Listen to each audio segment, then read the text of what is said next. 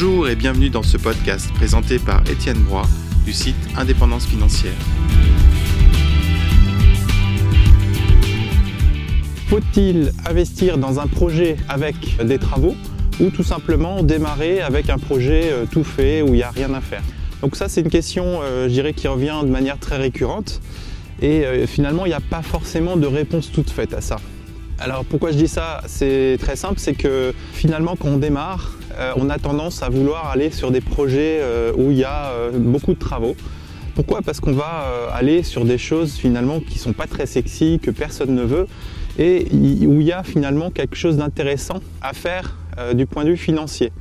On peut avoir des rendements un peu plus élevés, on peut avoir des rendements qui peuvent euh, finalement tourner entre 7, 8, 10%, pourquoi pas? Dans les villes un peu plus importantes comme Paris, Nantes, Lyon, etc., si on fait des gros travaux, euh, on va aussi pouvoir atteindre des, des, rendements qui sont un peu plus élevés que la moyenne. Alors, quand on se pose cette question-là, généralement, c'est que euh, on va essayer de voir ce qui se passe au niveau du financement. Au niveau du financement, il y a un point qui est essentiel, c'est que quand on débute ou quand on n'a euh, finalement pas beaucoup de, moyens, on va avoir tendance à faire des projets avec travaux. Ce qu'il faut savoir, c'est que la banque, elle, va pas forcément aimer ce genre de situation. Si vous démarrez, vous êtes plutôt jeune, euh, vous allez avoir euh, bah, des travaux à faire sur un projet. Donc, vous, imaginons qu'on soit sur un projet à 100 000 euros plus 50 euh, ou 60 000 euros de travaux. Et vous n'avez pas beaucoup de cash, 20 000 euros par exemple. Vous avez des bons salaires, etc., mais pas beaucoup de cash. Qu'est-ce qui va se passer au niveau de la banque, au niveau de la garantie? Bah, La banque, elle va financer un projet à 110%, c'est-à-dire vous, c'est ce que vous souhaitez, hein. vous êtes investisseur, c'est de votre intérêt de financer euh, la totalité des frais, frais de notaire, frais d'agence, euh, travaux, etc. Par contre, la banque va prendre comme hypothèque le bien locatif, il faut 100 000 euros. Maintenant, qu'est-ce qu'on fait des autres frais? C'est-à-dire les frais de notaire, les frais euh, d'agence et les travaux. Comment on les garantit? Ben, La banque, elle, va regarder, elle va se dire, ben, je vais prendre votre résidence principale une hypothèque de second rang.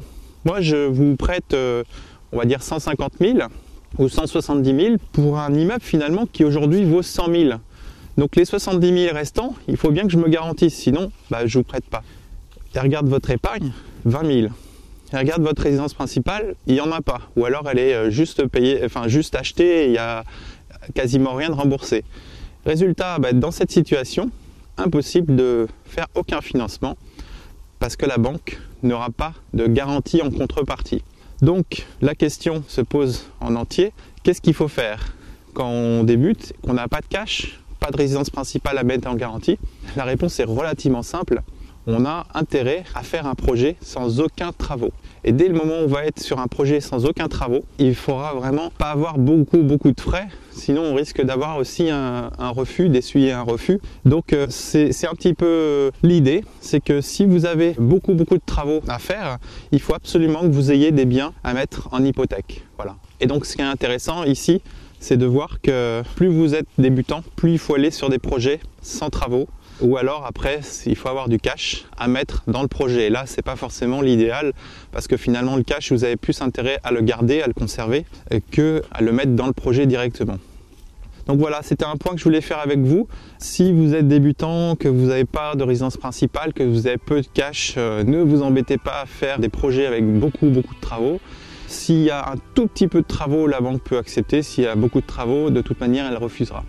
Voilà, donc maintenant après euh, sur le plan fiscal, c'est pareil. Ce qu'il faut savoir aussi, c'est une petite astuce, c'est que dès le moment où vous faites des travaux, que vous les défiscalisez, donc euh, vous allez euh, réduire votre revenu la première année, vous allez annuler les revenus fonciers pendant deux ou trois ans, si vous faites beaucoup de travaux par exemple. Mais n'oubliez pas, si vous faites un projet à 100 000, que vous mettez 100 000 euros de travaux, tout ce que vous avez déduit fiscalement, vous ne pourrez pas le déduire au moment de la revente du bien pour le calcul de la plus-value. Donc ce que vous gagnez d'un côté, vous risquez de le perdre de l'autre. Donc attention, attention, surtout si vous êtes en direct, surtout si vous avez du déficit foncier, que vous défiscalisez les, travaux, N'oubliez pas, la plus-value euh, sur du locatif, euh, ça peut aller jusqu'à 34,5, donc ça peut faire très mal.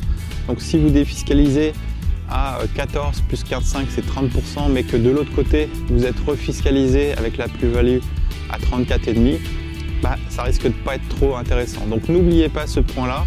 C'est pour ça que bah, des travaux c'est intéressant, pourquoi pas, quand on a euh, un petit peu euh, d'impôts, pas de souci, pourquoi pas? Mais il faut voir euh, la situation de A à Z, c'est-à-dire entre l'achat et surtout la revente. Voilà. Écoutez, je vous dis à très bientôt. Au revoir.